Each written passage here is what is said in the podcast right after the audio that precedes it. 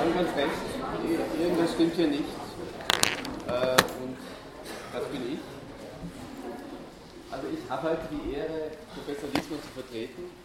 Und ich werde jetzt einfach dort weitermachen, wo er letztes Mal aufgehört hat, nämlich beim, quasi beim Hauptwerk von Kierkegaard, äh, Reda Oder, dieses 1943 erschienene Werk.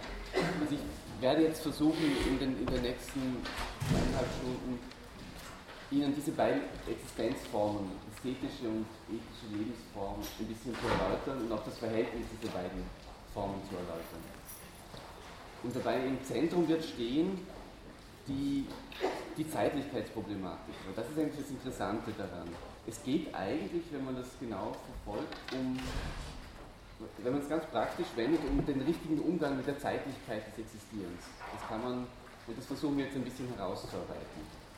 Also, das sind so zentrale Kategorien wie die Erinnerung, die Hoffnung, die Langeweile, die Verzweiflung und auch diese zentrale ethische Kategorie der Wahl. Das sind alles Kategorien, in denen es um, um, eine, um, ein, um ein richtiges Verhältnis zur Zeitlichkeit geht.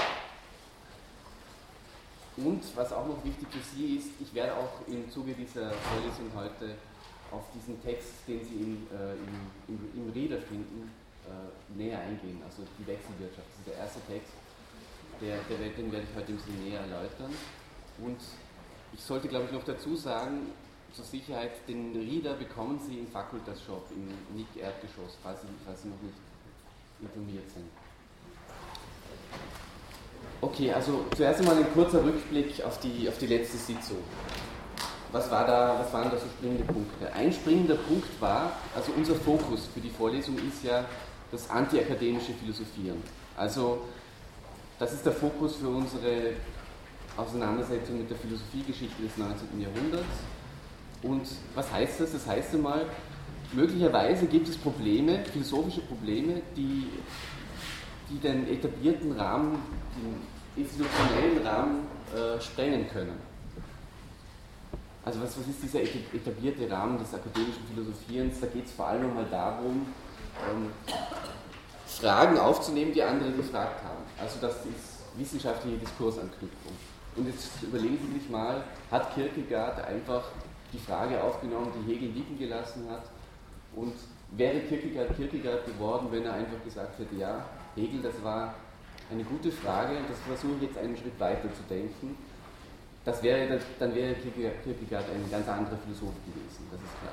Also antiakademisches Philosophieren heißt immer, mit Fragen, mit Fragetraditionen zu brechen und eine neue Frage zu stellen und ganz konkret möglicherweise Fragen zu stellen, die sich in einem akademischen Rahmen, als zum Beispiel hier als Vorlesung gehalten, gar nicht richtig stellen lassen.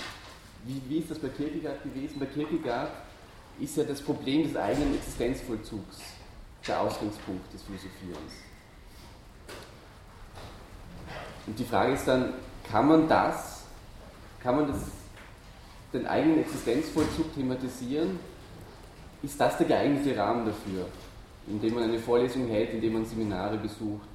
Oder muss ich da anders vorgehen? Also das, wir werden jetzt sehen, literarisch hat sich Kierkegaard für ganz bestimmte Strategien entschieden, wie man da vorzugehen hat um dieses Problem zu, zu bearbeiten. Wichtig war ja auch, dass Professor Liesmann darauf hingewiesen hat, da geht es nicht nur um das eigene Existieren Kierkegaard, sondern es ist so gedacht, dieses, diese Probleme, die Kierkegaard hat, sind beispielhaft für allgemeine, also für, für jeden Menschen. Insofern sind sie allgemein menschliche Probleme. Und der Witz ist also, dass man die Kierkegaardschen Texte nicht nur als Ausdruck der persönlichen Probleme Kierkegaards versteht natürlich, sondern dass man sieht, dass da eine Verallgemeinerung passiert und eine reflexive Durcharbeitung der Existenzprobleme, sodass wir uns alle damit identifizieren können. Und was das im Prinzip jede menschliche Existenz betrifft. Okay, ich, ich gehe jetzt weiter mit entweder oder und äh, werde da auch nochmal ein paar Punkte zusammenfassen, die schon letztes Mal angesprochen wurden. Das erste war ja, oder es ist ein, jedenfalls ist ein wichtiger Punkt, man sollte auf die Pseudonyme achten. Äh, das ist allgemein bei Kierkegaard wichtig, weil die Pseudonyme eröffnen einen ganz interessanten neuen Spielraum des Philosophierens. Äh, ja, was meine ich damit oder was, was, was ist damit gemeint? Damit ist gemeint, man kann, wenn man sich, wenn man sich mit Pseudonymen, äh, wenn man mit Pseudonymen philosophische Gedanken durchspielt, kann man literarisch experimentieren. Man kann sich probeweise identifizieren mit einer bestimmten Figur, mit einer bestimmten, vielleicht im Großen und Ganzen einseitigen Perspektive, aber dann wird man auf Dinge draufkommen, die man, die man, auf die man nicht draufgekommen wäre, wenn man von vornherein einen ausgewogenen Standpunkt eingenommen hätte. Und genau das ist ja der Fall. Also die Pseudonyme in Entweder oder, da haben Sie drei wichtige Pseudonyme, die diesen Herausgeber, diesen mysteriösen Victor Eremita und vor allem unsere beiden äh, Schriftsteller oder unsere beiden Verfasser, der, der Ästhetiker A und der Ethiker B. Und diese Papiere wurden von Victor Eremita gesammelt in dieser literarischen Fiktion und die spielen jetzt diese verschiedenen Existenzmöglichkeiten durch. Was heißt es, ästhetisch zu leben? Das ist die, die Frage, die hinter den Texten des Ethikers, Ästhetikers A steht. Und was heißt es, ethisch zu leben? Das ist das, was der Ethiker B antworten wird. Jedoch ist es jetzt wichtig darauf hinzuweisen, dass, äh, dass, dass diese Experimente, diese literarischen Existenzexperimente, dass das, keine Selbst, dass das keinen Selbstzweckcharakter hat. Also das heißt nicht, ähm, also so gesagt, wenn, wenn man das als Selbstzweck auffassen würde, experimentieren um des Experimentierens willen, dann hätte man sich eigentlich schon für die ästhetische Lebensform entschieden, vorentschieden. Weil die hat natürlich einen Hang zum Experimentieren. Alles Mögliche ausschöpfen äh, in der Existenz, was geht, das ist eigentlich das, was der Ästhetiker tun wird, wie wir, wie wir sehen werden. Also das hat keinen Selbstzweckcharakter, sondern das dient dazu, wirklich ähm, etwas zu klären. Das, was existenziell auf dem Spiel steht, zu klären. Und zwar die Frage der Lebbarkeit einer bestimmten ästhetischen oder auch ethischen Weltlebensanschauung. Also was wäre es, wenn ich konsequent ästhetisch lebe? Was wäre es, wenn ich konsequent ethisch lebe? Was hat das für Konsequenzen? Was hat das für Gefährdungen? Also wir sehen dann auch so die allgemeine Zielsetzung im ästhetischen Leben wäre Genuss, ganz allgemein gesagt noch einmal. Beim Ethiker wäre das wohl die Wahl, die Kategorie kommen wir dann auch am Schluss. Genauer gesagt die Selbstwahl, sich selbst zu wählen, die eigene Existenz zu wählen, das wäre die allgemeine Zielsetzung des Ethikers. Was für Gefährdungen sind damit verbunden? Also das eine ist einmal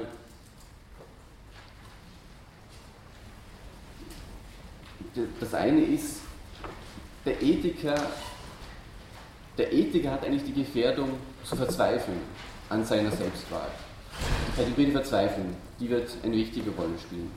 Beim Ästhetiker scheint es so zu sein, dessen, dessen Gefährdung ist eigentlich die Langeweile. Also das, die Erfahrung der leeren Zeit, ganz allgemein gesagt. Und auch interessant ist zu, zu beachten, was für soziale Folgen hat, äh, hat dieses ästhetische Leben oder dieses ethische Leben. Kann man auch ganz schematisch sagen, der Ästhetiker, der Ästhetiker, das ästhetische Leben führt eigentlich zu Einsamkeit.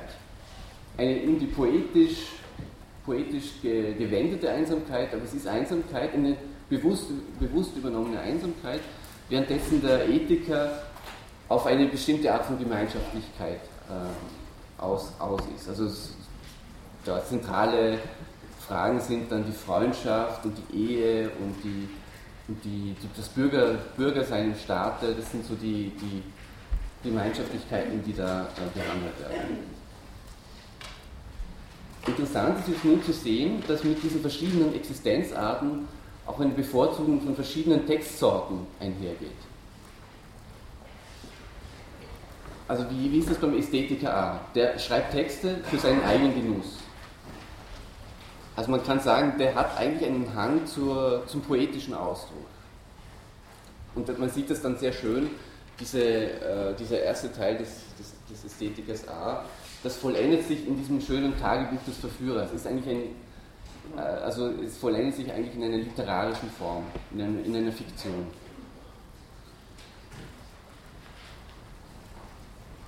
Wieso tut er das? Also wieso, wieso sind Texte, poetische Texte so wichtig für den Ästhetiker A? Deshalb, weil, weil darin auch noch Genuss liegt.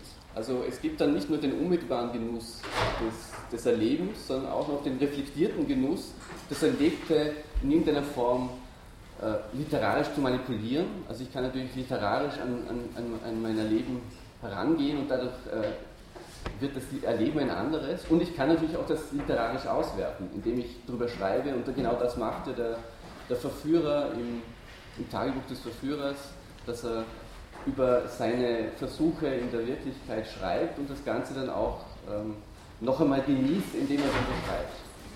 Das ist reflektierter Genuss.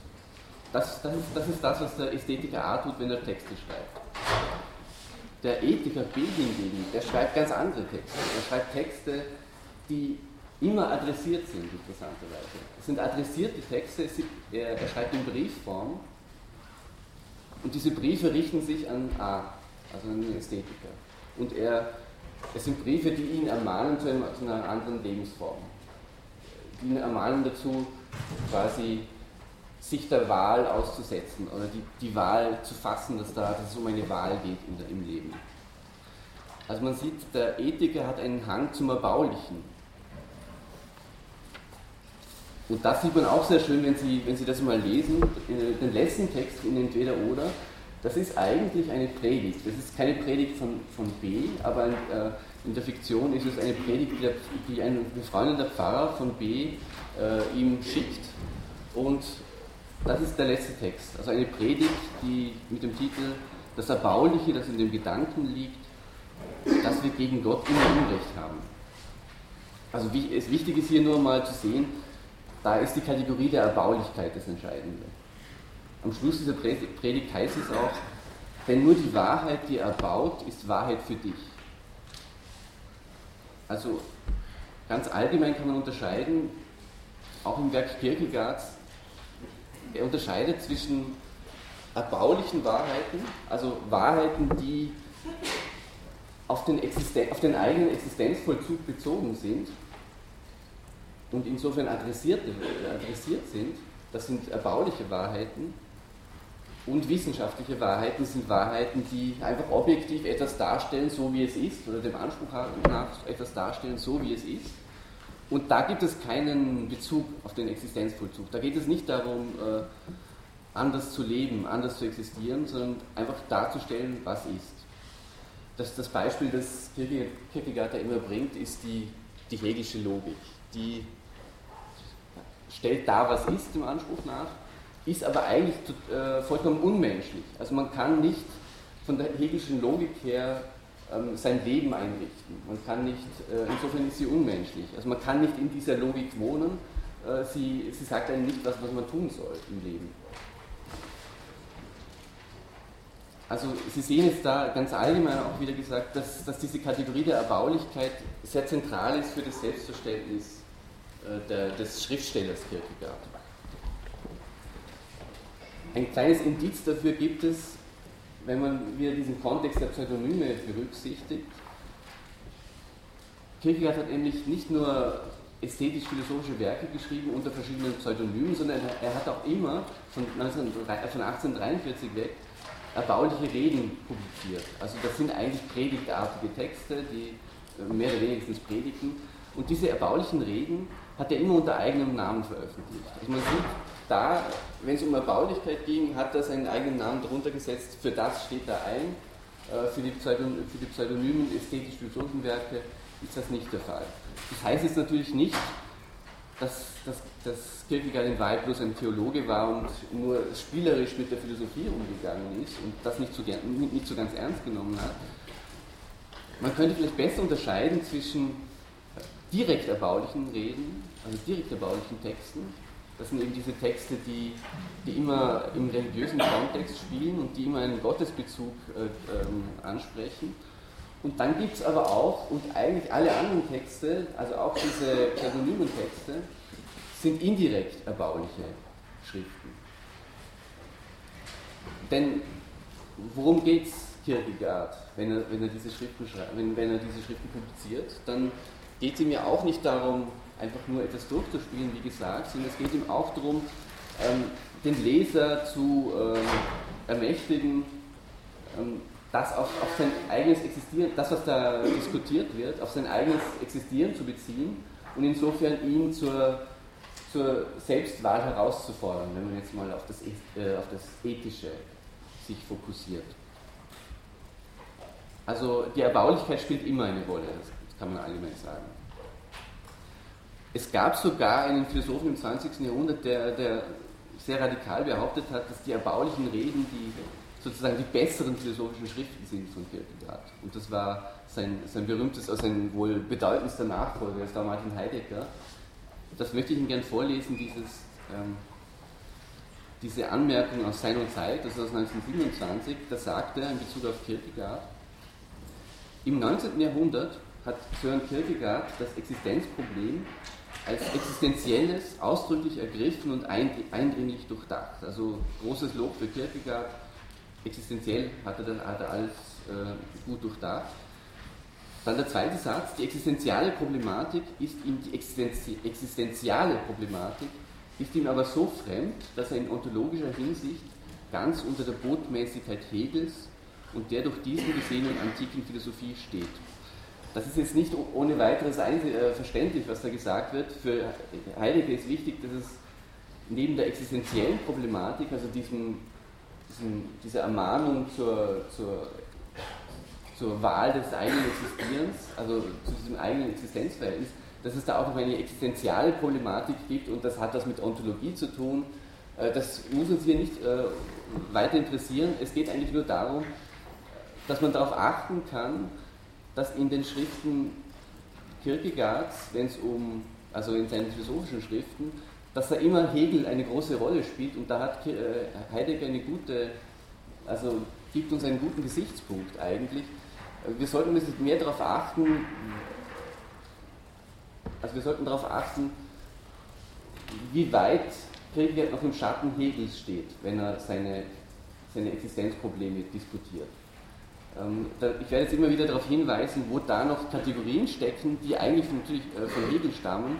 Und wir müssen uns dann halt fragen, ist das der Existenzproblematik angemessen? Heidegger ist genau an diesem Punkt ist skeptisch.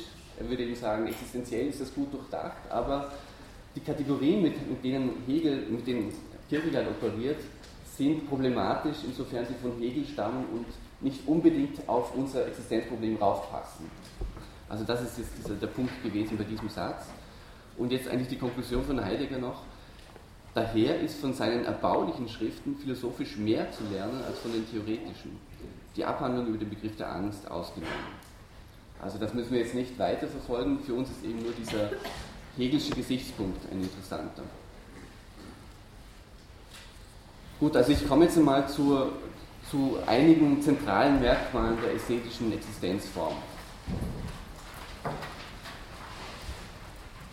Da ist es aber interessant, noch eine Betrachtung vorauszuschicken, nämlich auffällig ist, dass, dass man eigentlich eine Asymmetrie der Positionen von A und B beobachten kann. Also eine Asymmetrie, ein Ungleichgewicht, ähm, insofern, dass sie nicht auf dieselbe Art und Weise über das Leben Rechenschaft ablegen können.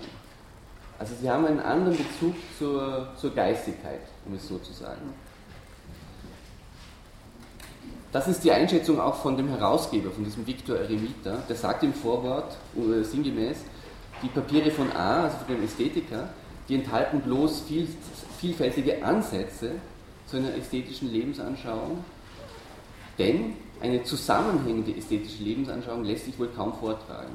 Während man von, von den Papieren von dem, Ästhet, von dem Ethiker, von B, ganz klar sagen kann, dass es da eine ethische Lebensanschauung gibt. Also der Unterschied ist, die ästhetische Lebensanschauung ist nur in Ansätzen formulierbar und nicht unbedingt in einem Zusammenhang formulierbar, währenddessen die ethische Lebensanschauung ganz klar äh, ausdrückbar ist. Und äh, das ist jetzt interessant, wieso ist das so? Was ist der Grund dafür?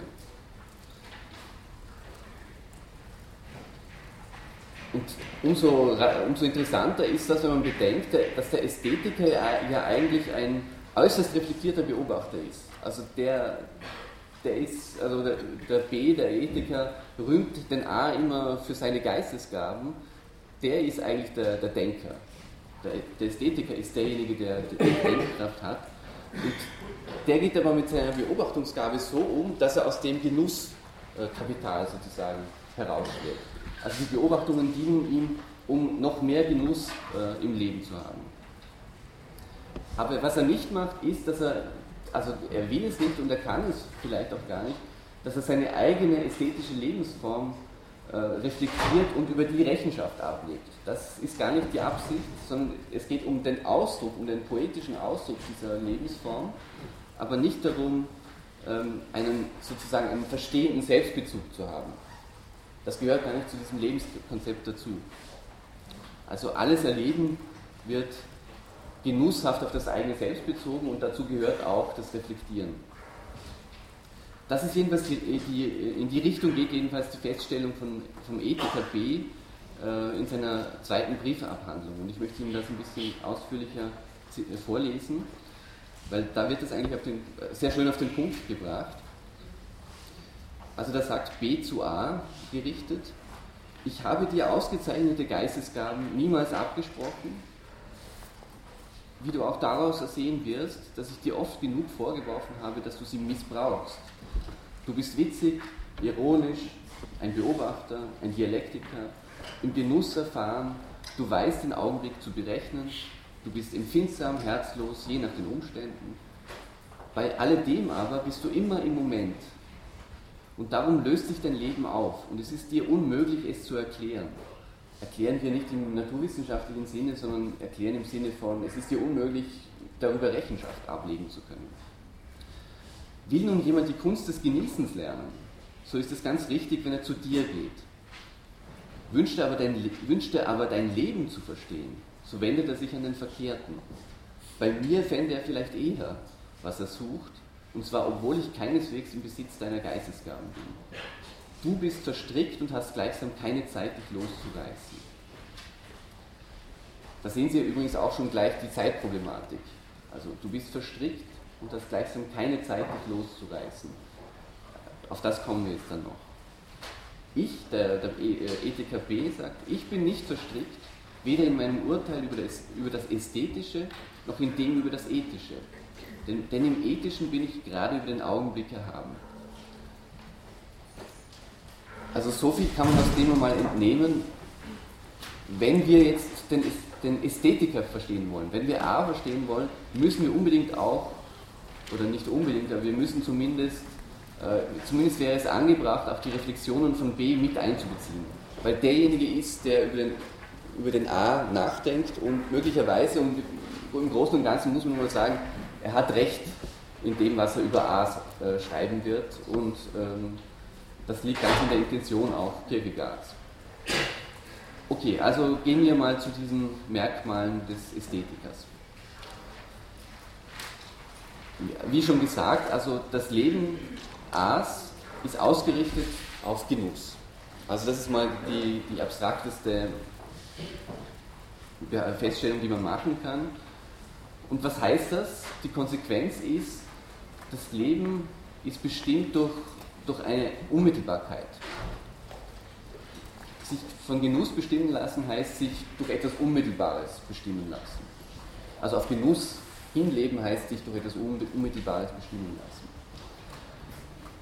Sie sehen da übrigens, das ist ein erstes Indiz für, für, für den Hegelschen Schatten sozusagen. Also die Kategorie der Unmittelbarkeit, das ist eine zentrale Kategorie von Hegel und die wendet auch Kierkegaard an, wenn er versucht, ähm, sich über, de, über diese Lebensformen recht, äh, wenn, er versucht, die zu theoretisch auf den Begriff zu bringen. Also Genuss ist bestimmt durch Unmittelbarkeit.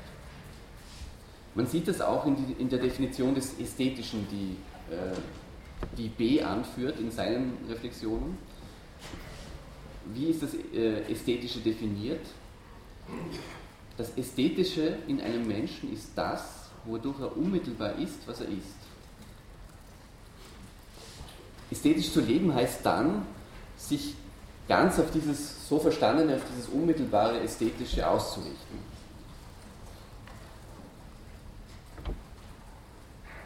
das bedeutet auch, dass, und das ist jetzt ein ganz zentraler Punkt für die Grundlagen der Anthropologie, so wie Kierkegaard sie versteht, der zentrale Punkt ist, dass der menschliche Geist in allen diesen ästhetischen Stadien, in allen diesen Versuchen ästhetisch zu leben, dass der menschliche Geist nicht als Geist äh, bestimmt wird, sondern, als, sondern unmittelbar bestimmt wird. Also was bedeutet das? Was heißt das? Das ist jetzt ein zentraler Punkt, den werden Sie dann später, vor allem in der Krankheit zum Tode, äh, perfekt auf den Begriff gebracht finden bei Kierkegaard. Äh, äh, da sagt er, das ist eine berühmte Passage, da sagt er sinngemäß, was, was ist der Geist? Der Geist ist das Selbst. Und was ist das Selbst? Das Selbst ist ein Verhältnis, das sich zu sich selbst verhält. Und wichtig ist, das Selbst ist kein Verhältnis, sondern dass sich das Verhältnis zu sich selbst verhält. Also der, der Witz des Ganzen ist, Geist sein heißt sich zu sich selbst verhalten. Das heißt, wenn man wieder eine hegelische Kategorie einführen will, Geist ist, hat einen Selbstvermittlungscharakter. Also es ist eine Vermittlung und ist nicht einfach eine unmittelbare Gegebenheit. Und das ist der zentrale Punkt, weil aus dem äh, ergeben sich alle Existenzprobleme. Wenn man so tut, als ob man äh, eine Unmittelbarkeit wäre und sich einfach als eine Gegebenheit wie jede andere auffasst, dann würde man genau diesem, diesem Geistcharakter nicht entsprechen, dann würde man verzweifelt nicht man selbst sein wollen. Also man, man verweigert sich der Selbstwahl. Ich bin auch nur irgendein Ding, das da vorkommt äh, und ich bin bestimmt von allem, äh, von der Umwelt und ich, ich habe da nichts, nicht einzugreifen, ich, äh, ich habe keine Verantwortlichkeit. Das wäre ein, ein verzweifeltes,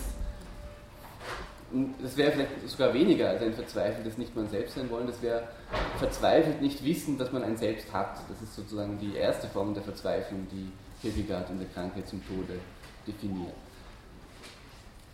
Also der Witz ist jetzt, oder der zentrale Punkt ist jetzt einfach nur, ästhetisch leben heißt, den Geist nicht in diesem Selbstvermittlungscharakter verstehen zu wollen, sondern einfach als eine unmittelbare Gegebenheit, die, aus der ich Genuss, also die, die mir auch ein Mittel des Genusses sein kann. Dazu da ein, ein schönes Zitat vom, vom Ethiker B der das wieder auf den Punkt bringt. Die Differenzen in dieser Geistigkeit äh, beim, beim, beim Ästhetiker, die können außerordentlich sein, angefangen von völliger Geistlosigkeit bis zu dem höchsten Grad von Geistigkeit. Aber selbst in dem Stadium, in dem die Geistigkeit in Erscheinung tritt, ist doch der Geist nicht als Geist bestimmt, sondern als Gabe. Als Gabe, das heißt als Gegebenheit, als etwas, was von äußeren Bedingungen abhängig ist und nicht in meiner Selbstwahl ähm, hervorgebracht wird. Gut, ein nächster Punkt, wenn man jetzt von diesem Genießen weitergeht. Also was, was ist die Maxime, was ist der Imperativ äh, des, des ästhetischen Lebens? Also man könnte sogar in Anlehnung an Kant von einem kategorischen Imperativ sprechen. Also was, was soll ich tun, wenn ich Ästhetiker bin? Ganz einfach, ich soll genießen. Also genieße ist der Imperativ. Und wenn Sie ein bisschen sich auskennen, im 20. Jahrhundert in der, in der psychoanalytischen Bewegung von Lacan her, dann werden Sie gleich äh, den Verdacht haben, dass es mit diesem Imperativ, mit diesem Genussimperativ so seine Tücken haben kann.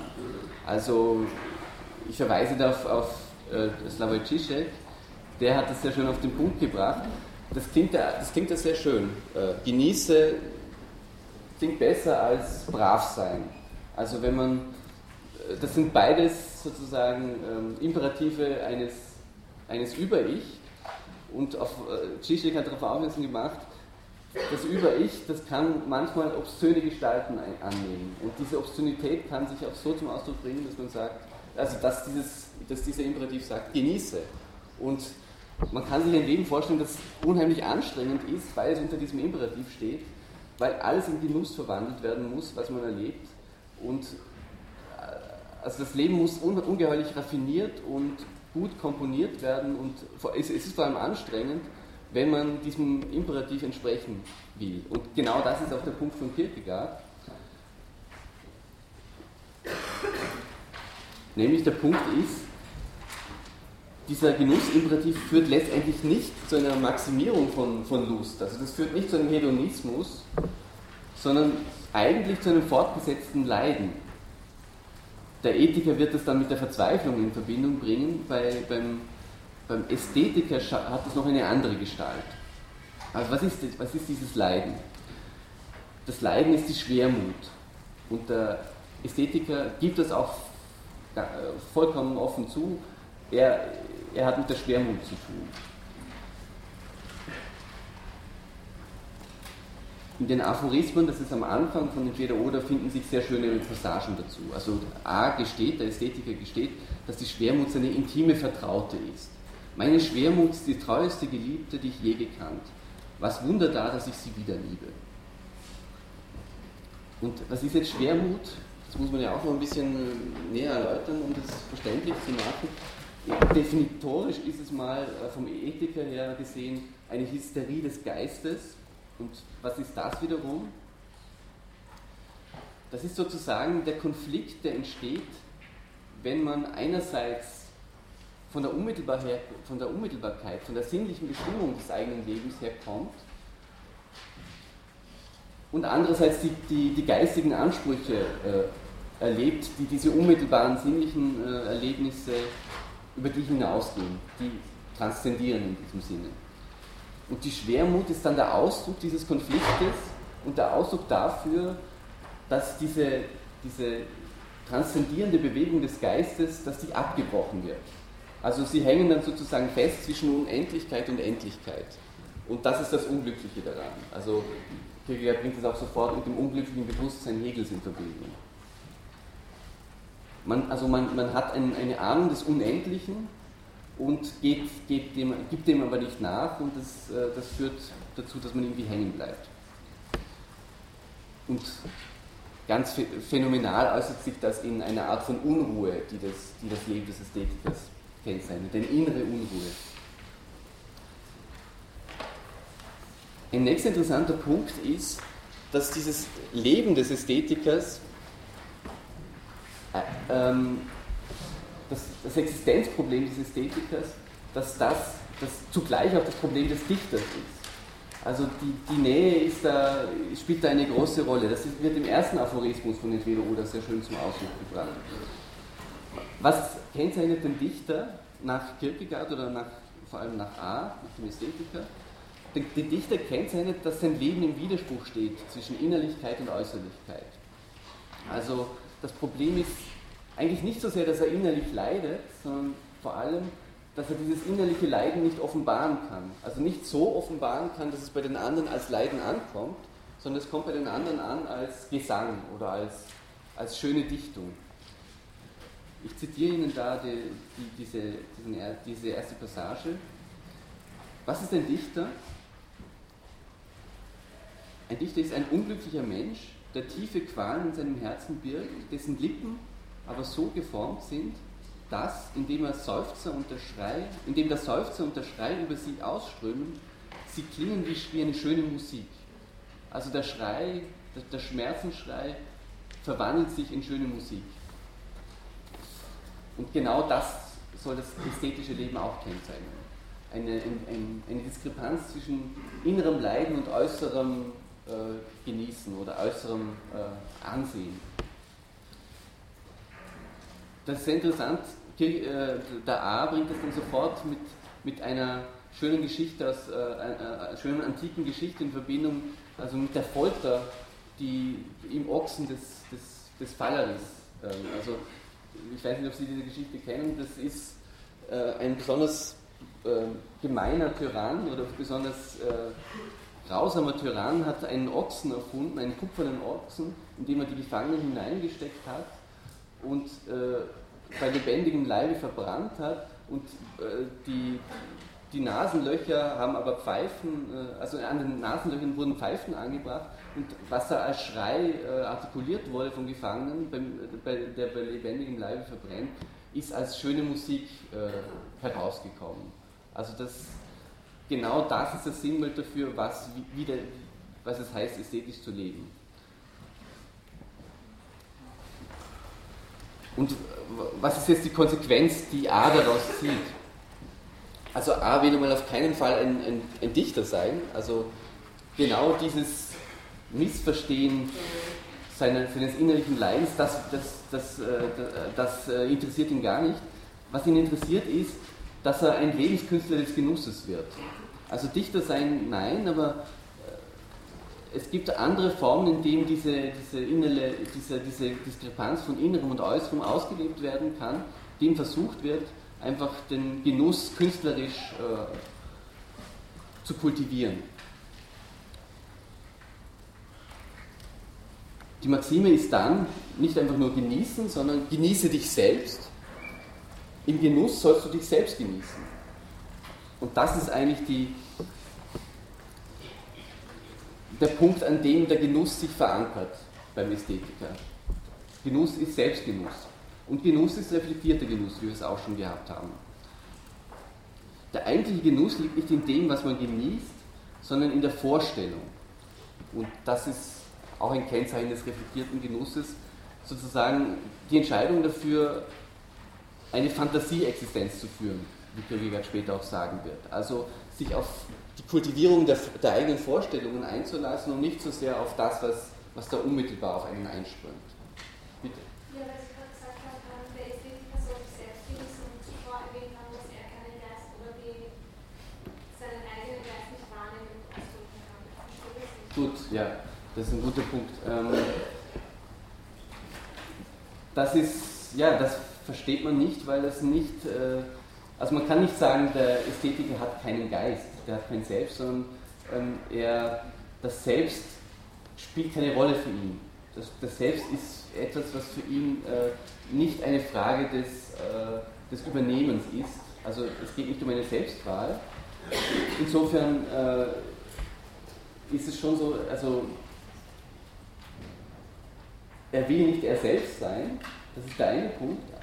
Andererseits spielt es aber eine Rolle für seine, also dieses, überhaupt diese Fähigkeit, geistig sein zu können, ähm, ein Selbst, mit, mit, mit einem Selbst äh, äh, umgehen zu können, das spielt eine Rolle, um, um sich selbst genießen zu können. Also es ist, es ist natürlich eine widersprüchliche ähm, Lebensform, aber dieser Widerspruch wird in, in der ästhetischen Existenzform aufgenommen. Also Selbstverlust und Selbstgewinn, das, äh, das ist alles Teil derselben Bewegung für den Ästhetiker.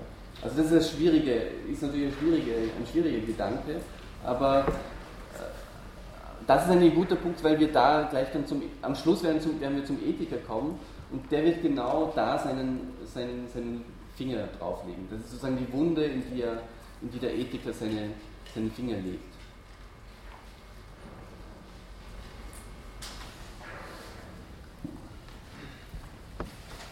Also wie gesagt, alles kann zum, zum Anlass des Genusses werden. Sogar das Ethische, sogar, äh, ja, sogar das Ethische, ethische Kategorien können in der ästhetischen Lebensform zum Mittel des Genusses werden.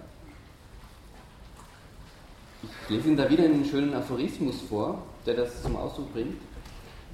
Das ist überhaupt das Unvollkommene in allem Menschlichen, dass man erst durch den Gegensatz das Begehrte besitzt.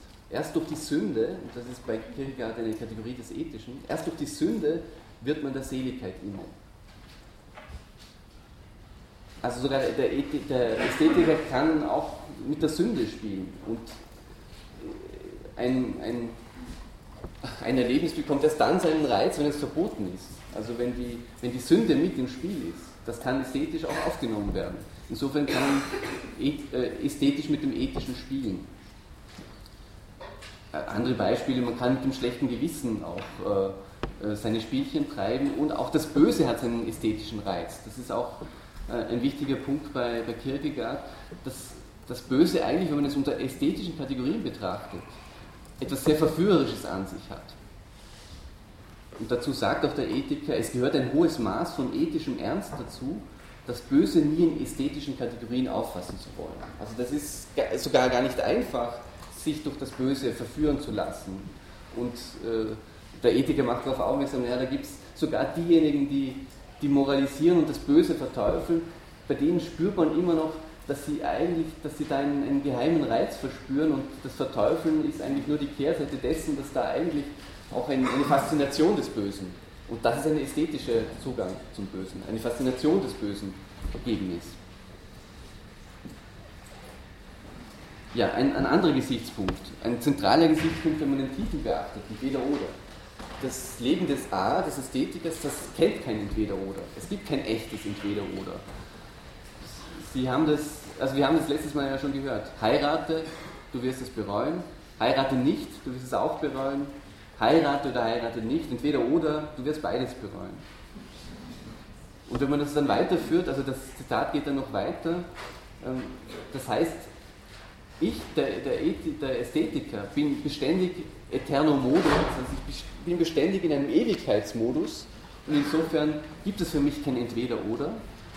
Ähm, wie sagt er weiter? Denn die wahre Ewigkeit liegt nicht hinter dem Entweder-Oder, also nicht die Ewigkeit als Vermittlung der Gegensätze hinter dem Entweder-Oder, sondern vor allem Entweder-Oder.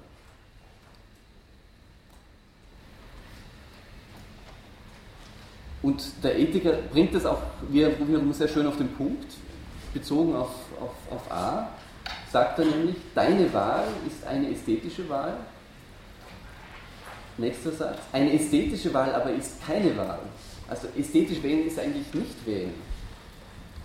Die Fähigkeit wählen zu können, nämlich, die ist eigentlich schon, die gehört zur ästhetischen, zur, Verzeihung, zur ethischen Lebensform.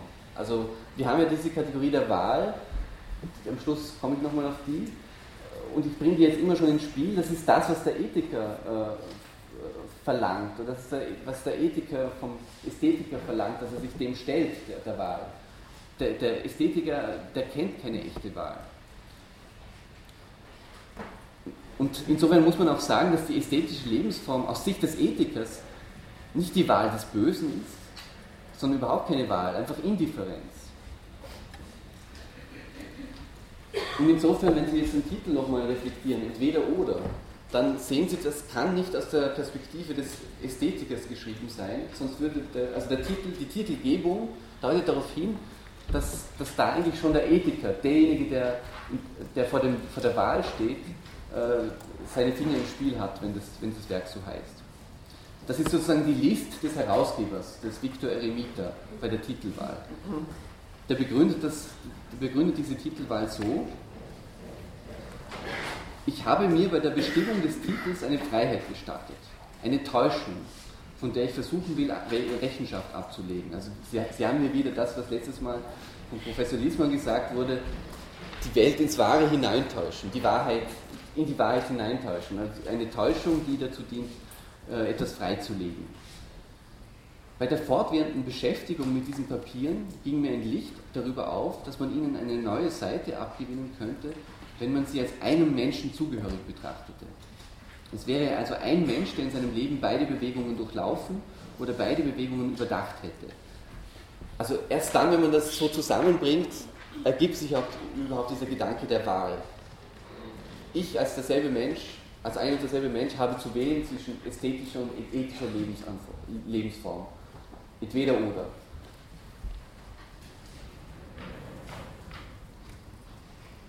Also wie gesagt, wenn Sie es unter dieser Perspektive des Buchtitels lesen, lesen Sie es unter, bereits unter einer ethischen Perspektive. Denn wer ästhetisch lebt, der wählt nicht, wie gesagt, und wer, nachdem das Ethische sich ihm gezeigt hat, das Ästhetische, äh, Verzeihung, und wer, nachdem das Ethische sich ihm gezeigt hat, das Ästhetische wählt, der lebt nicht ästhetisch, denn, das, denn er sündigt und unterliegt ethischen Bestimmungen mag sein Leben auch als unethisch bezeichnet werden müssen. Also sobald Sie mal schon gesehen haben, dass es da die Möglichkeit einer ethischen Lebensform gibt, sobald, also sobald diese Wahl, sobald Sie sozusagen vor die Wahl sich gestellt fühlen und sich dann für die ästhetische Lebensform entscheiden, dann haben Sie eigentlich, dann ist es keine echte ästhetische Lebensform, die Sie dann wählen, sondern das ist dann eigentlich schon Sünde, ersündigt und unterliegt ethischen Bestimmungen. Und selbst wenn sie dann nicht, nicht moralisch handeln in unserem Sinne, also nicht das Gute tun und unethisch sind, ist es nicht die ästhetische Lebensform, die vor aller Wahl ähm, sich artikulieren soll, sich ausdrücken soll. Das ist die, das ist auch so eine Schwierigkeit, weil man ja auch andererseits wieder sehen muss, der Ästhetiker, wie vorhin gesagt, kann auch mit den ästhetischen, mit den ethischen Kategorien spielen. Aber das würde wohl heißen, er hat zwar ethische Kategorien zur Verfügung, Sünde und so weiter, er hat eine Ahnung davon, einen Sinn für ein schlechtes Gewissen und so weiter, aber er, er gibt dem nicht nach. Also er, sich, er fühlt sich nicht vor die Wahl gestellt, äh, zwischen ästhetischer und ethischer Lebensform zu wählen. Bitte. Der Name Viktor Eremit, der ist an und sich schon ein Spiel in sich. Denn einerseits wer wird oder wer war Eremit, Eremit sein ist ja eigentlich ein selbstgewähltes Alleinsein. Auf der einen Seite meistens aus ethischen Gründen, auf der anderen Seite äh, wird ausgeführt, dass das ethische Leben eigentlich zur Einsamkeit führt. Das heißt, hier hat man ja auch dieses Wechselspiel zwischen diesen beiden Punkten im Namen Ja, das ist. Dass er eben sich manchen Dingen, wenn man auch interpretiert, dass er die äh, Herausgabe vornimmt und dann in einer Sichtweise zum ähm, das, äh, um diesen Namen noch ähm, also besser zu verstehen, muss man eigentlich, dann müsste man schon einen Schritt weitergehen, also noch einen dritten Schritt und das Religiöse ins Spiel bringen. Also Kierkegaard selbst hat das äh, sinngemäß geäußert, dass eigentlich in diesem Namen des Victor Eremita, in diesem siegreichen Eremiten, also der, der Zurückgezogene, der sich weder ästhetisch noch ethisch äh, einlässt, dass da eigentlich schon die religiöse Kategorie im Hintergrund ist. Und insofern ist es nicht, ist das so eine Art, ähm, also es ist nicht eine Entscheidung für, die, für das Ästhetische, für die Einsamkeit, es ist auch nicht eine Entscheidung für die, für die Gemeinschaftlichkeit des Ethischen, das ist eine dritte Möglichkeit, die im entweder oder noch, noch mehr im Hintergrund ist und noch keine Rolle spielt, und das ist dieses religiöse Stadium. Und das werden sie dann werden wir beim nächsten Mal mit Frucht und Zittern werden wir das äh, wohl angehen. Also das, ist hier jetzt noch eher im Hintergrund und das sollten wir auch noch im Hintergrund belassen ein bisschen. Bitte noch kurz. Ähm, kann man in Ästhetik unterstellen, dass er philosophisch gesehen vielleicht einfach ein Stück weiter gedacht hat als der Ethiker, weil der Ethiker äh, sein ganzes Weltbild einfach auf bestimmte Wertigkeiten aufgebaut hat, zum Beispiel äh, Menschenrechte. Zum Beispiel. Wenn mein Kollege jetzt Lust hat, hier den Klassenraum in zu jagen, was sehr ästhetisch empfindet, das Fleischschätzen herumfliegen, wäre es eigentlich total okay, weil und einfach diese, diese Wertigkeiten vom, vom Menschen so einfach schon aufgebaut ist. Philosophisch einfach schon ein, ein Stück weiter wie der Ethiker. Ethik ist einfach eine Praktik. Ich einfach so gerne mit anderen zusammenlebt und ein Spiel, wo Wertigkeiten reinsteckt, aber der Ästhetik einfach, äh, wie Sie schon gesagt haben, so indifferent, das habe ich schon aufgelöst. Der, Ästhetik ist Genau, der Ästhetik. Und deswegen ja. schon einfach philosophisch gesehen ein Stück weiter. Aha, okay, interessant. Ja, schon zu unterscheiden. Ja, ja. Einem guten Hedonisten, der jetzt vielleicht so ein Tier einen Genuss nachgeht, meint, der schon reflektiert hat, aber einfach schon ein Stück weiter. Ja, ja, also da müssen wir jetzt aufpassen. Wir, wir sind ja noch nicht bei der ethischen Lebensform gewesen und äh, Sie haben das jetzt schon mit ganz bestimmten Dingen assoziiert, Menschenrechte und äh, und der Punkt Kierkegaards wird natürlich sein, oder besser gesagt, der Punkt jetzt mal des, des Viktor Remita als Herausgeber wird sein, dass diese ethische Lebensform, ähm, die ist, äh, also die, die ist nicht angemessen charakterisiert, wenn man sagt, da geht es nur um ähm, gewisse Wertigkeiten, die man, denen man sich unterstellt. So wie Sie es gesagt haben, klang das so, das sind so äußere, ähm, äußere Bedingungen oder äußere Faktoren, denen man sich unterstellt. Und die eigentliche Freiheit des Menschen wäre ja doch, ähm, sich auf sich selbst zu stellen. Und insofern ist der Ästhetiker, scheint dann äh, vom ersten Ansehen her, der, der, der, derjenige zu sein, der seine Freiheit eigentlich erlebt. Und wir werden jetzt dann sehen bei der ästhetischen Lebensform, bei der ethischen Lebensform, dass da, dass da noch was anderes dahinter steckt. Also äh, kommen wir dann dazu, wenn wir zum Ethiker kommen.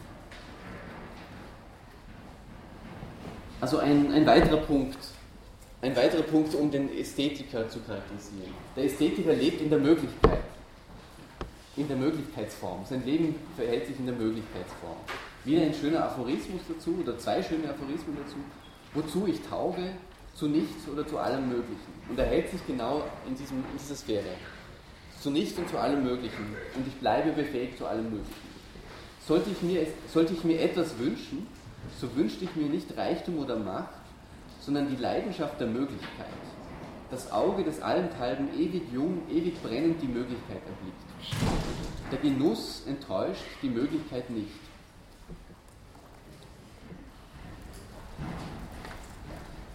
Okay, ein nächster Punkt, und jetzt kommen wir schon langsam in die zentralen äh, Kategorien hinein. Das Existenzproblem ist eigentlich ein Zeitproblem. Ein Problem, die Zeitlichkeit des eigenen Existierens zu vollziehen. Was den Ästhetiker charakterisiert, ist, dass er keine, äh, sozusagen keine aufbauende Zeitdynamik kennt. Er lebt im Moment. Die Momente sind alle gleichrangig und äh, bieten mir Möglichkeiten, mit denen ich spielen kann und äh, aus denen ich Genuss ziehen kann.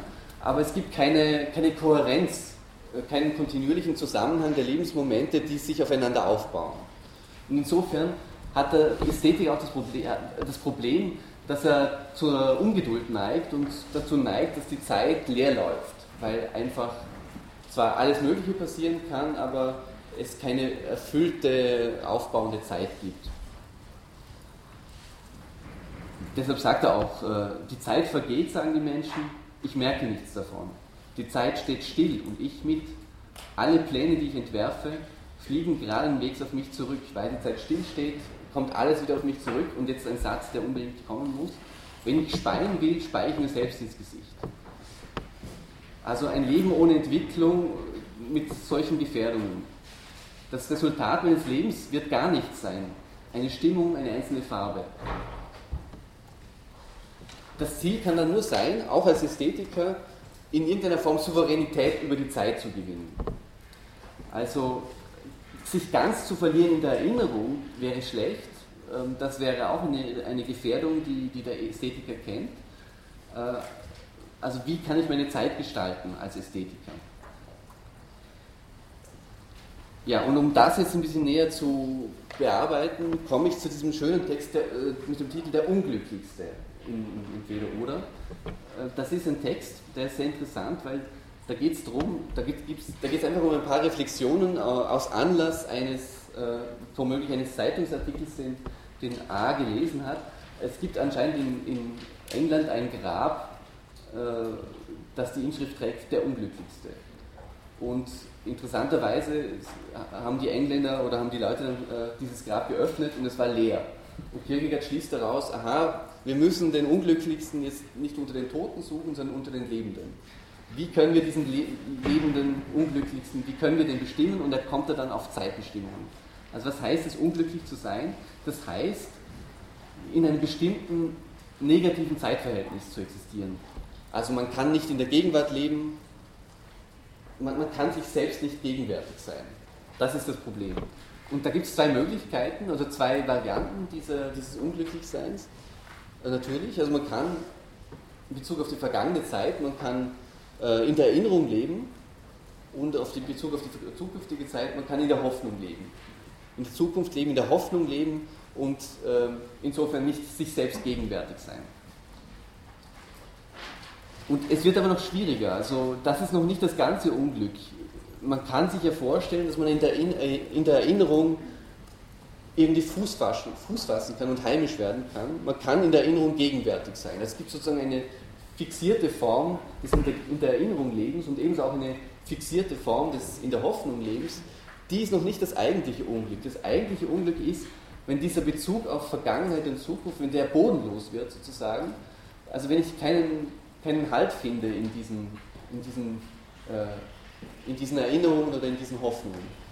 Entweder so, dass quasi jede Hoffnung durch eine neue abgelöst wird oder wenn Sie der, an die Erinnerung denken, wenn es keine Erinnerung gibt, die nicht in sich wieder brüchig wird und auf was, auf was, auf was Neues und was anderes verweist. Das ist dann äh, ein höherer Grad von Unglücklichsein. Also äh, A drückt es so aus, dass, dass es dann die, das Unglück nicht präsentisch werden zu können in Vergangenheit und äh, in Erinnerung und Hoffnung. Und jetzt kommt ein schönes Beispiel von, von, von, von A. Und da bitte ich vor allem die, die Lehramtsstudenten aufzumerken, weil da geht es um die Lehrerexistenz und das könnte uns betreffen. ähm, die dramatische Gefährdung der Lehrerexistenz sozusagen. Ich zitiere Ihnen das, ähm, das finden Sie auf Seite 261, wenn Sie diese, diese Vorausgabe haben. Wenn etwa ein Mensch sich in das Altertum oder das Mittelalter oder irgendeine andere Zeit verlöre, so zwar, dass diese für ihn eine entschiedene Realität hätte, oder er verlöre sich in seine eigene Kindheit oder Jugend, der Gestalt, dass diese eine entschiedene Realität für ihn gehabt hätte, so wäre er eigentlich keine im strengen Sinne unglückliche Individualität. Also wenn das Ganze eine Realität hat, die Vergangenheit, also die eigene schöne Jugend wird erinnert und das war real, das war eine schöne Jugend, dann ist das nicht wirklich unglücklich. Das ist zwar, sie werden zwar nicht ähm, in der Gegenwart ähm, besonders handlungsfähig sein, wenn sie dauernd in ihrer schönen Jugend leben, aber es ist nicht wirklich unglücklich. Und jetzt aber der, der eigentliche Fall. Dächte ich mir dagegen einen Menschen, der selbst keine Kindheit gehabt hätte, da dieses Lebensalter ohne eigentliche Bedeutung an ihm vorübergegangen wäre, der aber nun, indem er etwa Lehrer für Kinder würde, all das Schöne entdeckte, das in der Kindheit liegt, und der nun seiner eigenen Kindheit sich erinnern, immer auf sie zurückstarren wollte, so wäre er wohl ein recht passendes Exempel. Also das ist das Unglücklichsein. Ähm, sie werden immer verwiesen in der Gegenwart auf, auf, ihre, auf ihre Vergangenheit und sie erinnern sich und sie erinnern sich ins Leere hinein sozusagen, weil sie haben da nichts, äh, was, was, was, was ihre Erinnerungen trägt, äh, weil ihre Jugend nicht diese Bedeutung hatte und eigentlich gar nicht so schön erlebt war, wie sie hätte sein sollen und aus heutiger Sicht eigentlich einsehen, das wäre, dort wäre der, die Zeit des Glücks gewesen und, ich, und, ich, und sie laufen sozusagen immer ins Leere in dieses Unglück hinein äh, der eigenen Kindheit. Und also wenn, wenn das mit dem Lehrerberuf äh, zusammenhängt, also wenn sie, wenn sie diese Konstellation haben, dann, dann ist die Lehrerexistenz dramatisch gefährdet. Und das ist aber immer noch nicht der, der, der unterste Punkt des Unglücklichseins. Es gibt noch noch, eine noch eine, ein Superlativ des Unglücklichen und das ist der Unglücklichste und der lebt in einer Kombination von beidem. Also die Kombination von Erinnerung, leerer, leerer Erinnerung und leerem Hoffen, die immer aufeinander verweisen. Und man kann es sogar schon an dieser Lehrerexistenz festmachen, denn genau das passiert ja auch, also so könnte man es interpretieren. Der Lehrer, ähm, der erinnert sich äh, an etwas, was eigentlich nicht, nicht da war, also die schöne Jugend. Und das ist eigentlich der Antrieb seines Hoffens. Also das ist das, mit dem er, mit dem er sein Leben antreibt. Und das ist, von, äh, also das, ist das, was er eigentlich, äh, wenn er in die Zukunft blickt, erreichen möchte. Und es ist klar, die Jugend ist vorüber. Es, also die, die Zukunft, die er sich so vorstellt, wird niemals sein. Insofern verstrickt er sich in dieses Unglücklichsein und das, das bleibt sozusagen ein Syndrom, das, dem man nicht entfliehen kann. Allgemeine kann man eben sagen, um was es da geht, ist, dass die Zeitlichkeit des Existierens, dass die äh, eine Krankheit sein kann. Also man, das kann erkranken und das ist gefährdet. Und wie äußert sich das letztendlich? Das äußert sich darin, dass dass man zu nichts mehr Zeit hat. Also die Krieger äh, bringt es schön auf den Punkt, man hat zu nichts mehr Zeit, nicht weil die Zeit von anderem ausgefüllt wäre. Also nicht, weil man zerstreut ist, oder, sondern weil man einfach von, seiner, von seinem eigenen Existenzvollzug her keine Zeit hat, sich keine Zeit nehmen kann. Äh, ein solcher Fall ist ohnmächtig, also eine solche Person ist ohnmächtig, nicht weil es, ihm an, nicht weil es ihr an Kraft fehlte, sondern weil ihre eigene Kraft ihr, sie ohnmächtig macht. Also der springende Punkt ist hier, es ist nicht einfach nur eine Schwäche, sondern die eigene Stärke, das Erinnern können und das Hoffen können, äh, führen in die Ohnmächtigkeit des Existierens. Und das ist natürlich ein besonders drastischer Fall, wenn man nicht aus Schwäche ähm, unglücklich ist, sondern aus Stärke, aus der, Sta aus der Stärke äh, lebendige Bezüge zum Erinnern und zum Hoffen zu haben und sich darin zu verstricken. Also das ist der, der schöne Text des Unglücklichsten, der, den, den man sehr empfehlen kann zur Lektüre. Das ist auch ein eher kurzer Text. Und jetzt komme ich zum, zum äh, Text Die Wechselwirtschaft, also zum Text, den Sie auch im Rieder finden. Währenddessen also der, der Unglücklichste sozusagen die, die Diagnose gestellt hat, die Diagnose der Zeitkrankheit, ist dieser Text Die Wechselwirtschaft sozusagen die Therapie des Ganzen. Also wie wird es da aufgefasst? Das ist auch wieder ein Text von A, vom Ästhetiker, um das klar zu machen. Also was ist die, die Gefahr im zeitlichen Existieren aus, aus der Sicht von A? Gefahr ist die Langeweile, wie, wie schon äh, vorhin angedeutet. Also dass die Zeit leer läuft, dass die Zeit leer wird. Er bezeichnet es auch als dämonischen Pantheismus. Das heißt, wieso dämonischer Pantheismus? Die Lehre, ist, äh, äh, die Lehre äh, ähm, zeigt auch schon den Gegensatz an, in dem sie steht, nämlich dass alles erfüllt ist. Also das, das steht in diesem Gegensatz. Insofern Pantheismus heißt, sozusagen alles ist erfüllt von, von Sinn, von, von, von Göttlichem und genau die Umkehrung dessen ist die Langeweile. Alles ist leer, alles ist nichts, überall, äh, also alles erfüllt einen mit unendlichem Schwindel. Also klar ist, diese Langeweile ist natürlich für den Ästhetiker die Wurzel allen Übels. Also das ist, ist der Ausgangspunkt und die, das existenzielle Hauptthema muss sein, diese Langeweile zu bewältigen und nicht einfach nur ähm, bewältigen im Sinne von ihr zu entgehen und sie zu fliehen, sondern sie aufzuheben. Also da hat er auch wieder eine schöne hegelische Kategorie. Die Langeweile muss aufgehoben werden. Also was, was interessant ist, nicht das Glück ist da das Hauptthema, also der Ästhetiker, äh, der kommt gar nicht auf die Idee, dass, da, dass man nach Glück streben soll im Leben, sondern Langeweile aufheben. Das ist eigentlich das, das, die Lebenskunst, die man, die, man, ähm, die man üben sollte. Und wie kann ich das? Wie kann ich die Langeweile aufheben? Also die, was ist da die Kategorie? Die Kategorie ist Unterhaltung. Aufhebung der Langeweile durch Unterhaltung. Und jetzt muss man sich anschauen, was das im Genaueren besagt. Das ist jetzt mal das eine, dass äh, Langeweile ein Übel ist, aber andererseits ist Langeweile auch durchaus ein positiver existenzieller Faktor. Also, wie ich schon gesagt habe, es geht nicht darum, äh, die Langeweile zu fliehen und so zu tun, also sie einfach zu vertreiben, sondern man muss sich zuerst einmal der Langeweile aussetzen.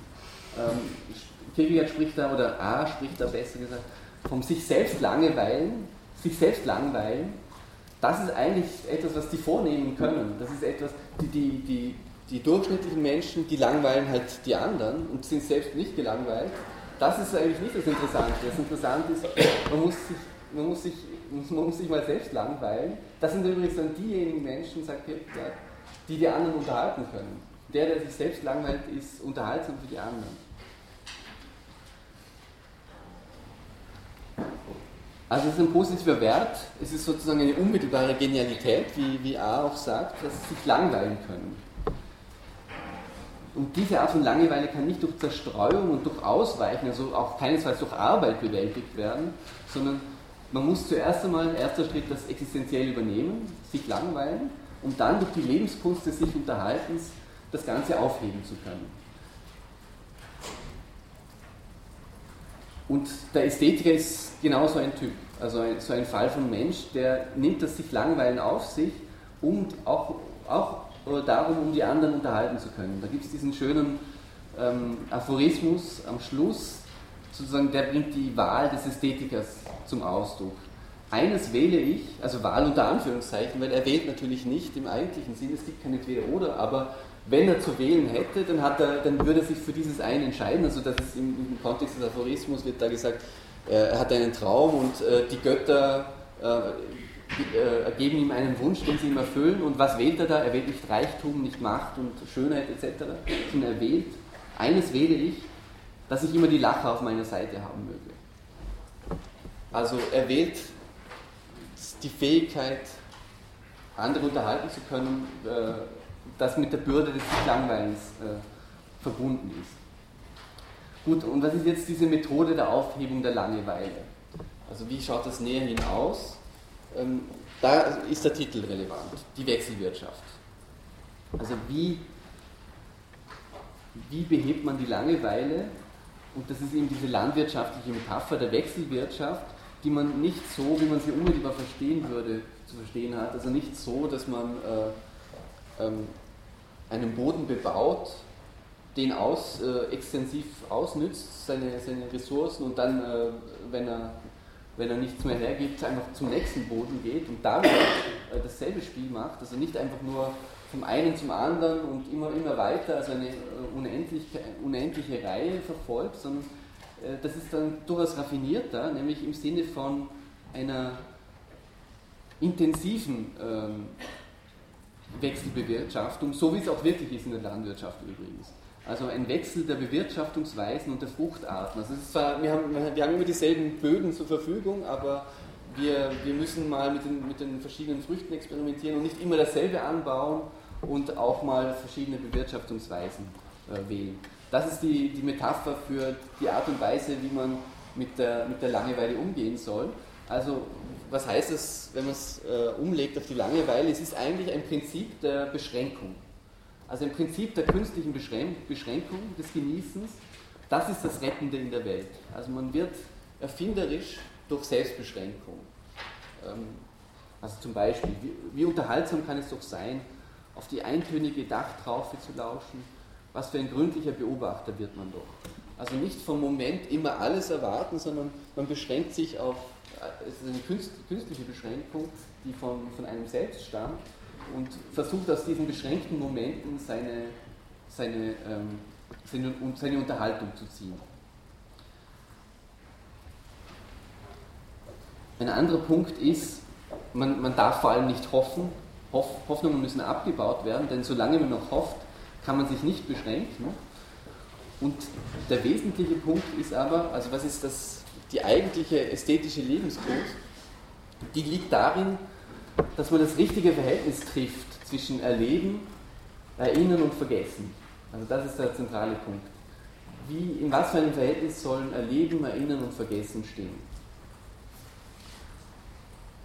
Und A kommt dann zum Ergebnis, eigentlich soll man so erleben, dass man nicht nur erinnern kann, sondern auch in gleicher Weise vergessen kann. Also das Erleben muss so beschaffen sein, dass man erinnern kann, wie auch vergessen kann. Das ist mal ein, ein, ein äußerst ähm, ähm,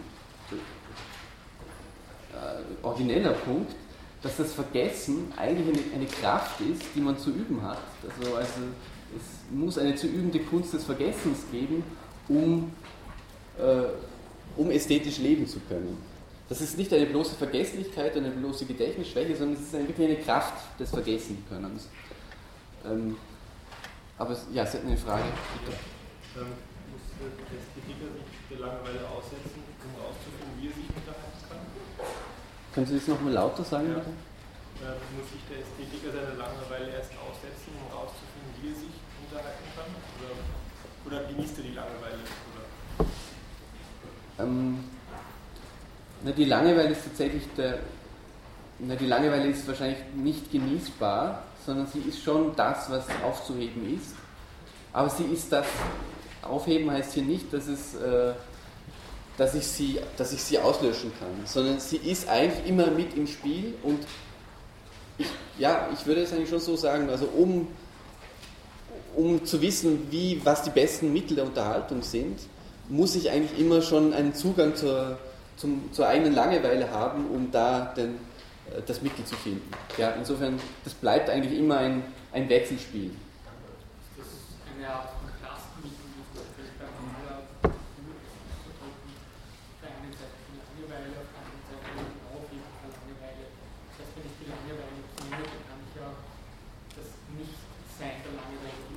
Genau, das, äh, das hängt so zusammen und übrigens im Hintergrund ist da wieder eine Hegelsche Kategorie, also äh, nur mal, dass Sie, dass dass Sie also auch hören, äh, Negation, das ist eine bestimmte Negation.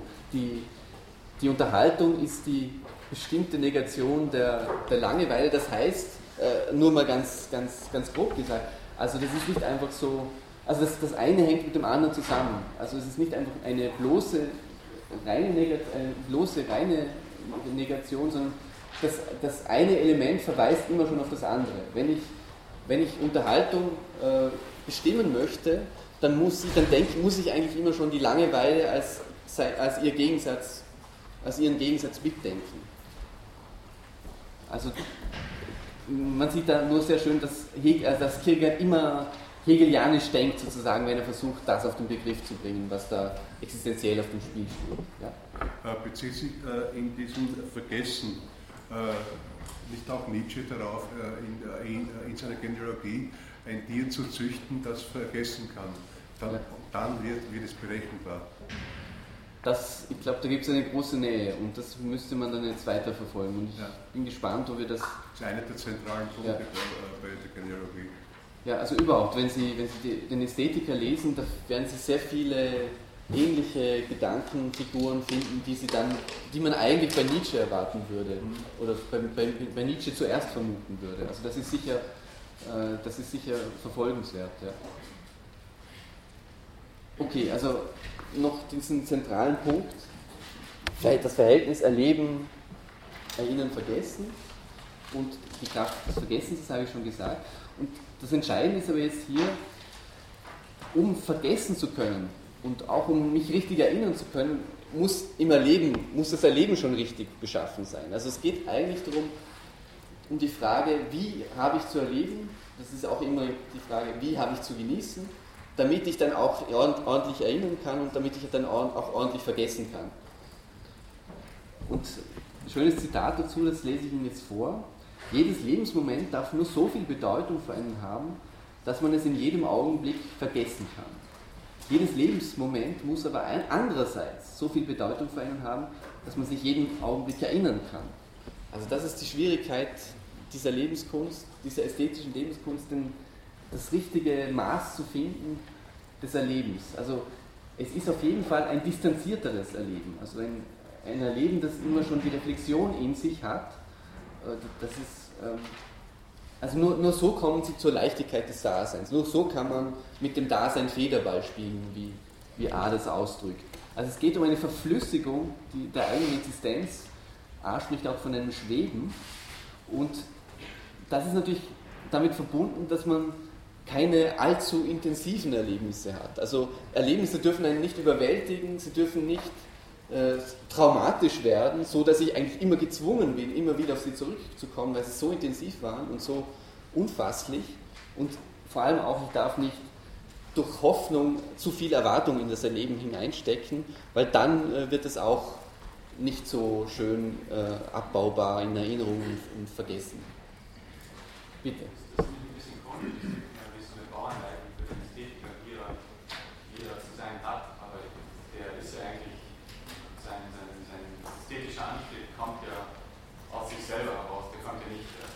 Also wenn man so eine Bauanleitung irgendwie aufbaut dann, und das zurückführt, äh, ist, die, Basis wieder meine Selbstwertgefühl. Aber den, den hat er irgendwie nicht. Oder? In dem Sinne, dass er jetzt unbedingt versucht, ein vollkommenes ästhetisches Dasein zu führen. Er führt es eher aus, aus, dem, aus der Ästhetik selbst heraus.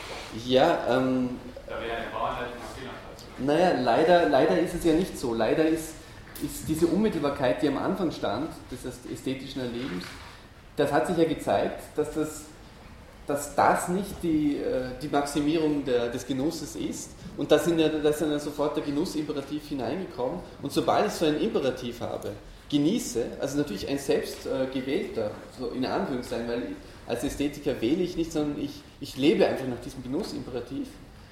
Sobald das da ist, muss ich mir aber auch Gedanken machen, wie kann ich dem am besten entsprechen. Und dann gibt es tatsächlich so allgemeinere äh, Überlegungen. Er verstößt nicht sozusagen gegen sein eigenes Prinzip, weil, äh, weil das, also Sie dürfen das jetzt nicht als, äh, ja, das ist eine gute Frage, Sie dürfen das nicht unbedingt als eine Anleitung verstehen für andere gedacht, sondern das ist der poetische Ausdruck seines eigenen Lebens, äh, seiner eigenen, der, der, ästhetischen Lebensform. Also da, da ist eigentlich keine Adresse Adressierung enthalten. Also, aber es, man könnte sagen, ja, vielleicht steckt da ein Widerspruch drinnen und, der Ethiker würde dann auf das zu sprechen kommen. In Wirklichkeit willst du auch äh, eine, eine allgemeine Lebensform formulieren, so einen Bauplan formulieren und du willst, wenn du diesen Allgemeinheitsanspruch hast, willst du eigentlich genau das, was der Ethiker, für, für, für das sich der Ethiker entschieden hat. Also wir kommen auf, diesen, auf, diesen, auf diese Allgemeinheitsdimension hin. Also es bleibt in diesem, äh, in diesem Zwiespalt. Ich bin jetzt leider mit der Zeit ein bisschen äh, im Argen, deshalb muss ich jetzt noch ohne Fragen weiterkommen. Also, weil vor allem die, die Wechselwirtschaft, die sollten wir nochmal fertig durchbesprechen, weil die ist für Sie wichtig, weil Sie ja den Text im, im Reader haben und den auch, auch selber lesen sollen. Also vergessen, was ist jetzt dieses Vergessen, das so wichtig ist? Was ist diese Kraft des Vergessens? Interessant ist, der A nennt das zugleich auch eine Assimilation, also eine Aneignung. Vergessen ist eigentlich assimilieren, an das eigene Leben assimilieren. Ähm, weil das Erlebte wird durch das Vergessen zum Resonanzboden des weiteren eigenen Lebens. Also das Wort verwendet der A selber. Äh, das, das Vergessene, das Erlebte wird zum Resonanzboden. Also das ist nicht einfach weg und äh, einfach entschwunden, sondern das ist zwar nicht mehr bewusst, das ist äh, abgelagert, aber es, es, es resoniert noch, also es hat noch eine Resonanz im eigenen weiteren Erleben und, und dadurch bereichert sich das eigene Leben. Und insofern ist das Vergessen also nicht einfach nur eine, eine absolute Negation, also ein absolutes Nichts, sondern das, das, ist, das ist noch im Hintergrund sozusagen wirksam. Und, äh, das ist übrigens auch der Grund, also das Vergessen hat da seine fruchtbare Wirkung, wenn es so im Hintergrund wirksam ist, und das ist auch der Grund, wieso das Angenehme genauso vergessen werden muss wie das Unangenehme. Also man, man würde sich ja denken, das Unangenehme, das muss vergessen werden, damit man im Angenehmen leben kann. Aber das Angenehme, wenn es mal erlebt ist, dann, dann ist es ja auch ähm, störend im weiteren Verlauf des Existierens. Weil man, dann würde man ja dazu neigen, immer wieder durch die Erinnerung zurückzukommen, zu diesem schönen, angenehmen Erlebten, dann würde man sich in der Vergangenheit verfangen. Und deshalb ist es für den A so wichtig zu sagen, auch das Angenehme muss abgelagert werden, muss vergessen werden, damit man wieder flüssig existieren kann und äh, flexibel bleibt in der Gegenwart. Und in dieser ästhetischen Lebenskunst ergibt sich dann noch jetzt ein, ein bestimmtes Problem, das damit zusammenhängt, dass man ja auch, also wenn man sich so ausliefert dem Genuss, bleibt man abhängig von äußeren Bedingungen, äußeren Faktoren, von Stimmungen. Wie hat man damit umzugehen als Ästhetiker? Die Lösung scheint zu sein, einerseits einmal, dass man einen Sinn für das Zufällige entwickelt. Also ich kann das zwar nicht total beherrschen, was da stimmungsmäßig, was da auf mich einbringt, aber ich kann, ich kann das affirmieren, das Zufällige, ich kann einen Sinn für das Zufällige entwickeln, einerseits. Und der zweite Punkt ist, ich muss die Rolle der Willkür im genießerischen Akt entwickeln. Also ich muss äh, also um, um, um die Stimmungen in, in meine Gewalt zu bringen, muss ich meine Willkür ein bisschen üben. was heißt das zum Beispiel? Man genießt nicht unmittelbar, sondern etwas ganz anderes, was man selbst willkürlich hineinlegt. Also der Genuss ist nicht das, was da auf mich eindringt, sondern das Genossene ist das, was ich sogar selbst hineingelegt habe man macht etwas Zufälliges zum Absoluten und als solches zum Gegenstand absoluter Bewunderung. Also was sind das, äh, also Kierkegaard, oder besser gesagt A, bringt da so ein Beispiel, ähm, man liest zum Beispiel nicht äh, Bücher von vorne bis hinten durch, so wie der Autor es vielleicht gewollt hätte, so wie seine romantische Hermeneutik äh, äh, verlangt, dass man die, die Intention des Autors rekonstruiert, sondern man liest einfach, ja, ich lese immer nur dritte Teile von Romanen und da, das interessiert mich und ich ziehe meinen Genuss daraus, dass ich einfach nur, dass meine Willkür eine bestimmte, einen bestimmten Ausschnitt wählt. Gut zusammenfassend, was die ästhetische Lebensform betrifft. Also wir haben gesehen, es geht vor allem um ein Zeitverhältnis und um eine Konzentration auf den gegenwärtigen Moment. Und der Ethiker macht dann sofort den Punkt, dieses, diese Art von Zeitverhältnis führt, führt zu einem Verlust der Persönlichkeit, also als, als These gesagt. Das heißt, es führt zu einem Verlust dieses aufbauenden zeitlichen Charakters. Also was heißt Persönlichkeit mal grob gesagt, ähm, dass ich durch die Zeit hindurch identisch bin und dass ich eine, eine innere Geschichte habe. Also ich, äh, ich bilde mich fort, äh, ich habe meine Interessen, ich, meine, ich, ich entwerfe mein Dasein auf bestimmte Handlungsmöglichkeiten hin und das, das entwickelt sich. Das, was ich da gewählt habe, entwickelt sich. Ähm, genau solche, so ein Zeitverhältnis, so ein Persönlichkeitsverhältnis, das interessiert den Ästhetiker nicht. Insofern Verlust der Persönlichkeit. Es gibt sozusagen keine Selbstoffenbarungskraft durch die Zeit hindurch, durch, eine, durch die Geschichte hindurch, weil, weil alles zeitlich zersplittert ist, in Momente aufgeteilt ist und ich in den Möglichkeiten lebe, ein ganz anderer zu werden äh, mit dem nächsten Moment. Der Punkt ist dann, dass der Ästhetiker, der, Verzeihung, der Ethiker an diesem Lebenskonzept ähm, die Verzweiflung äh, konstatiert. Also Verzweiflung heißt hier, das ist dann in der, später in der Krankheit zum Tode, ein paar Jahre später, nochmal besser auf den Punkt gebracht. Verzweiflung ist eigentlich eine Krankheit des Selbst, also eine Krankheit, wie, wie, wie ich vorhin gesagt, diese, eine Krankheit dieses Selbstverhältnisses, dieses, dieses Selbstbezugs. Und die äußert sich jetzt aber im Ästhetiker darin, würde der, Ästhet, würde der Ethiker konstatieren, die, würde, die, die äußert sich so, dass da eigentlich versucht wird, das, äh, kein Selbst auszubilden durch die Zeit hindurch. Verzweifelt nicht man selbst sein wollen. Das ist so eine Form der, der Verzweiflung, die dann später in der Krankheit zum Tode näher expliziert wird.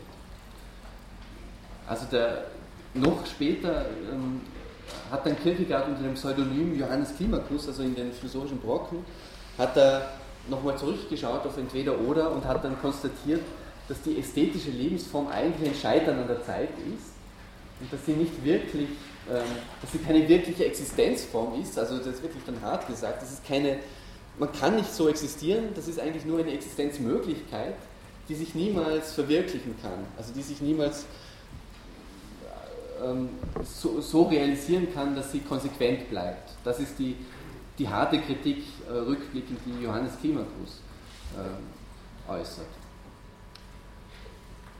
Gut, also jetzt noch ganz kurz ein paar, also jetzt wirklich kurz, ein paar Merkmale der ethischen Lebensform, der ethischen Existenzform, damit Sie nur mal den Kontrast haben. Also man muss das nicht alles so vollständig ausspielen, aber man muss auch nicht übrigens da diese, diese Teleologie äh, äh, mitverfolgen, die, die Kierkegaard und der Herausgeber Viktor Remita ähm, wählt, nämlich dass die ethische Lebensform natürlich diejenige ist, die die ästhetische überwindet und die bessere Lebensform ist. Also da kann man durchaus eine Kritik äh, anbringen und, und äh, es bleibt letztendlich offen, weil man ja nicht erfährt, ob der, der Ästhetiker A durch die Briefe von, von B überzeugt wurde oder so. Und das spielt ja eigentlich überhaupt keine Rolle, sondern sie sind selbst als Leser, entweder oder, sind sie vor die Wahl gestellt, äh, ästhetische oder ethische Lebensform mit dieser Pointe, dass wenn sie so vor die Wahl gestellt sind, eigentlich schon gewählt haben, weil sie schon in einer ethischen Perspektive das Ganze betrachten.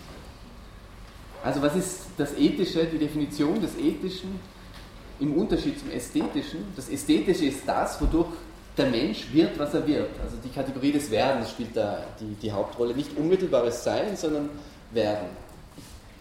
Das Ethische wird durch die Wahl konstituiert, also die Wahl war jetzt immer schon äh, im Hintergrund. Das heißt, es geht um ein wirkliches Entweder-Oder, es geht also um, eine, um ein Ausschließungsverhältnis, entweder so oder so ähm, und keine Vermittlung. Und die Frage ist, was soll ich tun? Und die Antwort ist, man wählt. Man wählt zwischen, ähm, zwischen zwei Möglichkeiten.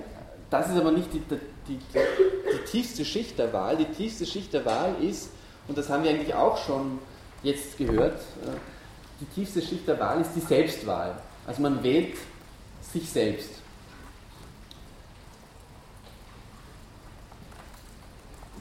Äh, der, der B drückt es so aus, man wählt sich selbst in seiner ewigen Gültigkeit.